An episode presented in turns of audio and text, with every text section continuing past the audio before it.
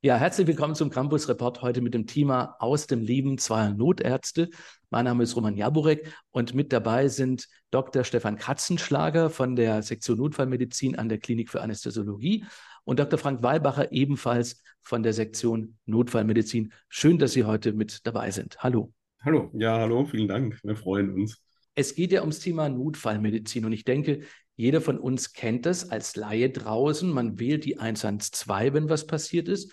Und dann wird dieser typische Notfalleinsatz losgetreten. Was genau passierte aber hinter den Kulissen, wenn Sie denn quasi zum Einsatz kommen? Wenn der Laie den, den Notfall erkennt oder zumindest äh, glaubt, einen Notfall zu haben, ist ja gar nicht so einfach zu unterscheiden manchmal, was ist ein Notfall, was ist kein Notfall. Dann wird er in der Regel, ähm, wenn er gut aufgepasst hat, die Telefonnummer 112 anrufen, die ja die ähm, europaweite einheitliche Notrufnummer ist, ähm, wird dann ähm, bei in den meisten äh, Bereichen in Deutschland in einer integrierten Leitstelle ähm, bei einem Menschen äh, rauskommen, der äh, diesen Notfall aufnimmt, der äh, in der Regel äh, zuerst feststellen wird, wo überhaupt der Notfallort ist, ähm, was dort für ein Geschehen vorliegt und ähm, der dann parallel zu diesem Gespräch schon erste Entscheidungen trifft, äh, gemeinsam mit Kollegen von ihm, die im Hintergrund arbeiten. Wie ist denn dieses Geschehen einzuschätzen? Ist das jetzt ein wirklicher Notfall? Ist das Ganze wirklich auch lebensbedrohlich zum Beispiel? Welche Ressourcen brauche ich? Wer muss dort vor Ort sein, um zu helfen?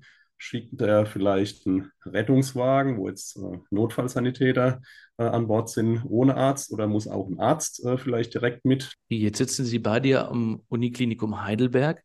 Gibt es da sozusagen Entfernungsgesetze in Anführungszeichen, also wo was passiert ist, die und die Klinik wird dann quasi rausgeschickt oder wie kann man sich das vorstellen? Also es ist so, dass die Notarzt-Einsatzfahrzeuge, noch die, die Rettungswegen, ähm, in der Regel nicht immer an den Kliniken stationiert sind. Wir haben hier in Heidelberg ein Notarzt-Einsatzfahrzeug in der alten Chirurgie stationiert und die anderen sind aber auf den Rettungswachen ähm, verteilt. Das heißt, das, da geht es jetzt gar nicht um darum, wie nah ist eine Klinik am Notfallort, sondern wie nah ist quasi das Fahrzeug und alle Fahrzeuge sind über GPS mit der Leitstelle verbunden. Das heißt, die Leitstelle sieht Sekunden genau, wo ist welches Fahrzeug, welches Fahrzeug ist das nächste. Auch das Einsatzleitsystem der, der Leitstelle hier in Heidelberg im Rhein-Neckar-Kreis ähm, schlägt vor, welches Fahrzeug ähm, denn das bestgeeignete ist, also welches am nächsten dran ist ähm, sodass man die dann auch gleich losschicken kann und nicht lange überlegen muss, wer ist wie vielleicht schneller oder auch nicht schneller. Alles klar, vielen Dank, Herr Katzenschlager. Bleiben wir mal bei den Fahrzeugen. Da hat sich ja auch einiges getan in den letzten Jahren und gerade am Universitätsklinikum Heidelberg gibt es einen sogenannten Medical Intervention Car. Was genau kann dieses Fahrzeug? Also das MIG, wir, wir nennen es MIG. Ähm, es gibt seit 2019 also August 2019 wurde dieses Projekt gestartet, eben als Pilotprojekt für zwei Jahre ähm, und nach zwei Jahren reevaluiert und ähm, also verlängert einfach. Was, warum warum gibt es das? Was, was spielt das für eine Rolle? Es soll zusätzlich zum bestehenden System nochmal spezielle Maßnahmen und noch spezielles Material an den Notfallort bringen. Also Sachen, die sonst traditionellerweise in der Klinik passieren, wie die Bluttransfusion zum Beispiel ähm, oder gewisse chirurgische Prozeduren, die lebensrettend sind, ähm, die kann man mit diesem Fahrzeug oder können wir mit diesem Fahrzeug eben an den Notfallort direkt verlagern ähm, und schaffen es so, ähm, quasi diese Maßnahmen schneller durchzuführen. Also wir haben halt innerhalb der Sektion Notfallmedizin, da gibt es ähm, elf Notärztinnen, ähm, die, die dieses Fahrzeug besetzen zwei Leute, die das ähm, unterstützen, also zwei Assistenzärzte, die das unterstützen und die auch dafür sorgen, dass es sicher gelenkt wird, dass das Material vollständig ist. Bleiben wir vielleicht bei diesen Vorteilen von diesem MIG. Sie haben vorhin schon beschrieben gehabt, dass es da auch Mini-OPs geben kann, die man vor Ort macht. Haben Sie da Praxisbeispiele an der Hand? Schwere, das schwere Trauma, also eine schwer, eine schwer verletzte Person, die mutmaßlich oder, oder bewiesenermaßen auch Blut, viel Blut verloren hat, ähm, Wiederbelebungsmaßnahmen, also eine, eine Reanimation, ist ein, von, von Erwachsenen, aber eben auch von Kindern, ist so ein, ein typisches Einsatzgebiet. Und der schwere Kindernotfall ähm, ist auch eines der, der Einsatzgebiete. Ja, Mini-OPs, also diese chirurgischen Eingriffe, die kurz erwähnt wurden, wir, wir haben Material und Expertise mit, um zum Beispiel einen Brustkorb zu eröffnen, also den Thorax zu eröffnen, um lebensgefährliche Blutungen im Brustkorb zu stillen, beziehungsweise wenn sich um das Herz Blut ansammelt, dann ist das ja auch lebensbedrohlich, dann muss das ja auch entlastet werden. Also auch am Herzen können wir dann eine Mini-OP durchführen. Ähm, nicht zu vergleichen mit dem, was, was Herzchirurginnen leisten und machen, aber um den Menschen das Leben zu retten in, dieser, in diesen Minuten, ähm, das kriegen wir hin. Da passt jetzt natürlich auch was ganz Neues dazu, was bei Ihnen erst kürzlich zum Einsatz gekommen ist. Man nennt es eine außerklinische ECMO, ja, also eine Herz-Lungen-Maschine. Das Ganze jetzt aber mobil eingesetzt, also man kann sie auch mitnehmen ins MIG. Wird die jetzt bei so einem typischen Herzinfarkt eingesetzt, Herr Dr. Weilbacher? Das ist eine, eine Maßnahme, die bei Patienten ähm, zum Einsatz kommt, die einen Kreislaufstillstand erleiden. Bei Herzinfarkte ist es so oder der plötzliche Herztod ist so, dass, dass ähm, Patienten einfach die, die erste, das erste Anzeichen, das, was am Herz nicht stimmt, ist, dass der Patient tot umfällt. Ja, das ist gar nicht so selten. Dort ist es so, dass es ja gut etablierte Maßnahmen gibt, wo die Wiederbelebung durch die Laien einen extrem hohen Stellenwert hat ähm, und ausgebaut werden muss äh, in Deutschland noch. Ähm, dann geht es weiter über die professionelle äh, Hilfe dann durch ähm, den äh, Rettungswagen, durch den Notarzt ähm, und häufig gelingt es ähm, durch die Maßnahmen wie ähm, Thoraxkompressionen, also das Massieren des Herzens von außen sozusagen, durch den geschlossenen Brustkorb und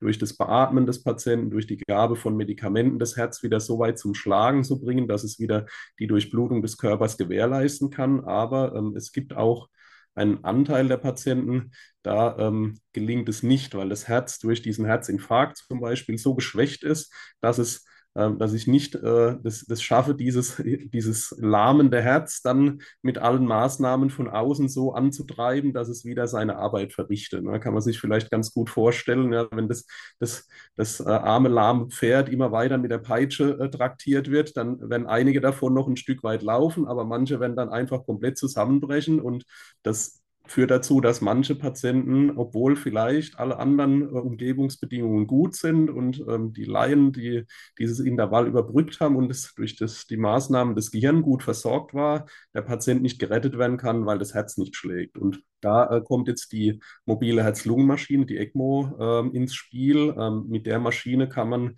Blut aus einem großen Gefäß ähm, aus dem Patienten herausführen und ähm, an anderen, nachdem er das durch eine künstliche Lunge ähm, geführt hat, mit einer Pumpe wieder in den Patienten an anderer Stelle zurückbringen und damit die Funktion von Herz und Lunge für eine gewisse Zeit ähm, durch eine Maschine ersetzen und gewinnt damit Zeit und kann dem Patienten eine Brücke bauen, damit er in die Klinik gebracht werden kann und man versucht dort das Problem so zu lösen, dass er dann wieder längerfristig lebensfähig wird ohne die Maschine. Ich meine, jetzt hofft man, dass diese Maschine nicht oft eingesetzt werden muss. Haben Sie da Zahlen, wie oft Sie sie schon gebraucht haben? Außerklinisch, sprich auf der Straße im Wohnzimmer, ähm, haben wir das jetzt seit Januar fünfmal gemacht. Wir sind zu mehreren Reanimationen gefahren. Es haben nicht alle, alle diese Patientinnen das gebraucht, aber wie gesagt fünfmal. Ähm, und innerklinisch in anderen Kliniken ähm, kam es bislang dreimal zum Einsatz seit, seit Januar auch. Zusätzlich machen wir das ja auch äh, oder Teile vom Team im Uniklinikum Heidelberg, wenn auf der Normalstation oder so etwas passiert im Rahmen des normalen Herzalarmteams. Das wird dann aber je nach Notfall auch mit ins MIG eingepackt oder eben nicht. Das MIG soll nicht nur quasi in der Stadt helfen, sondern wir wollen auch in die Peripherie, nenne ich es jetzt mal, diese, die Maßnahmen anbieten, dass auch die Patienten dort profitieren können. Und deswegen ist bei uns das komplette ähm, Equipment im Fahrzeug. Es ist sogar so, dass die, ähm, die Maschine schon vorbereitet, befüllt ist und so weiter. Die läuft sozusagen schon und muss, ähm, äh, wenn man beim Patienten ist, ähm, dann, ähm, nachdem Kanülen eingebracht worden sind, um das Blut aus dem Patienten zu führen und wieder zurückzugeben, letztlich nur in Anführungszeichen äh, noch angeschlossen werden, sodass wir die maximale Geschwindigkeit erreichen. Ähm, und ähm, wenn, wenn bei uns ein Alarm erfolgt, sind wir in der Regel innerhalb von unter drei Minuten auf dem Weg zum Patienten.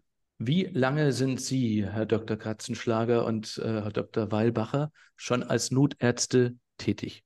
Das ist eine gute Frage. Also ich bin jetzt seit äh, gut zehn Jahren hier am Uniklinikum tätig in der Anästhesie und ähm, bin seit, ich meine, sechs bis sieben Jahren jetzt auch äh, präklinisch als Notarzt tätig, war äh, vorher schon im Rettungsdienst ähm, während des Studiums und davor tätig ähm, als äh, quasi im Rahmen des Rettungsfachpersonals, noch kein Arzt und Genau, jetzt inzwischen äh, im Notarzteinsatzfahrzeug im MIG, aber auch im Hubschrauber, den wir ja zusammen mit den Kollegen der Uniklinik in Mannheim besetzen. Herr Dr. Katzenschlager, bei Ihnen? Ich traue mich jetzt fast gar nicht sagen, ne? der Frank ist schon so lange dabei.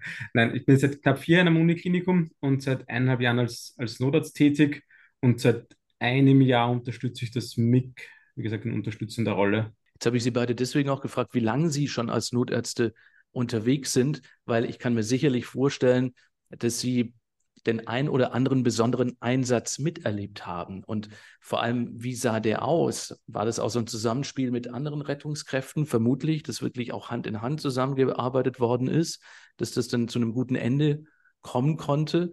Was ist Ihnen da so in den letzten Jahren besonders in Erinnerung geblieben bei Ihren Einsätzen? Also da muss man sagen, natürlich erlebt man viele spektakuläre Einsätze, ähm, gerade in, in so einem System, was ja zu den besonders komplexen Patienten ähm, zum Einsatz kommen soll, sodass es gar nicht so einfach ist, einzelne festzumachen. Aber ja, ja vielleicht also ein, ein Fall, den wir auch ähm, wissenschaftlich aufgearbeitet und dann veröffentlicht haben, war ähm, ein, zum Beispiel ein, ein, junger Mann, der sich äh, in so einem Schlachtereibetrieb selbst verletzt hatte, versehentlich mit einem Messer, was äh, abgerutscht war und sich äh, in den Brustkorb gestochen hatte, ganz dramatisch selbst vor den Augen seiner Kollegen, der dann dort ähm, schweren äh, Schock entwickelt hat, weil es geblutet hat, nicht nach außen, sondern nach innen in die Brusthöhle, wo es auch nicht von außen zu erreichen ist. Und dann ähm, wurden dort der Rettungswagen, auch der Rettungshubschrauber hingeschickt. Aber ähm, letztlich, weil sich schon ähm, ab,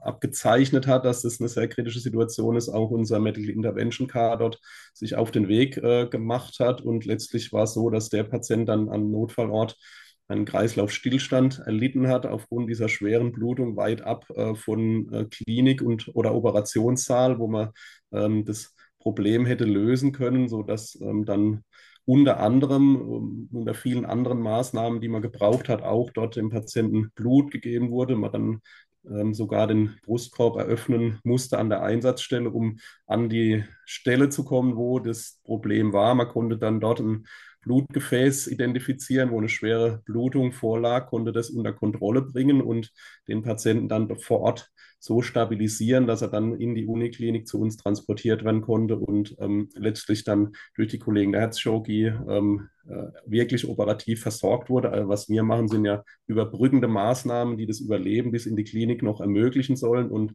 das war ein junger Mann in der Mitte der, der 30er, ähm, der dann letztlich ohne Beeinträchtigungen am Schluss die Klinik wieder verlassen konnte und äh, zu seiner Familie nach Hause ist. Und das war ein Fall, der, der mir schon noch in Erinnerung ist, der mich persönlich auch beeindruckt hat, was in nicht durch das Medical Intervention Car allein, sondern im Zusammenspiel ähm, mit allen äh, Strukturen, die wir so haben in Deutschland im Rettungsdienst, wenn die optimal ineinander greifen, was dann möglich ist. Vielen Dank für diese positive Geschichte, die Sie da erlebt haben und mitgebracht haben. Zwei Sätze, die Sie den Hörern vom Campus Report Podcast mitgeben wollen als Notärzte. Was sollte man bei einem Notfall tun oder besser nicht tun? Ja, ich glaube, wir haben es ja schon kurz gesagt, ich glaube, wenn man einen Notfall hat, dann ist es wichtig, den zu erkennen. Da wird ja viel darüber diskutiert im Moment. Ja. Aber wenn ich glaube, ich habe wirklich einen Notfall, dann sollte ich nicht zögern, die 112 zu rufen, um die professionelle Hilfe, Hilfe ähm, ähm, auch wirklich schnell und zielgerichtet zu erhalten, denn das System ist sehr leistungsfähig. Zögern Sie nicht, erste Hilfe zu leisten. Also wenn jemand bewusstlos vor Ihnen liegt, und die Person atmet nicht oder atmet nicht normal. Es kann ja sein, dass die Person auch irgendwie letzte Atemzüge, Atemschnapper macht, so wie ein, ein Fisch an, an Land. Beginnen Sie mit der Herzdruckmassage. Sie können dadurch keinen Schaden anrichten, Sie können diesem Menschen nur helfen. Wenn er sich wehrt, dann hören Sie auf. Wenn er sich nicht wehrt, dann machen Sie alles richtig. Das war er, der Campus Report, heute mit dem Thema aus dem Leben zweier Notärzte. Vielen Dank für dieses spannende und wertvolle Gespräch, Dr. Stefan Katzenschlager und Dr. Frank Weilbacher von der Sektion Notfallmedizin an der Klinik für Anästhesiologie hier am Universitätsklinikum Heidelberg. Vielen Dank. Sehr gern. Vielen Dank.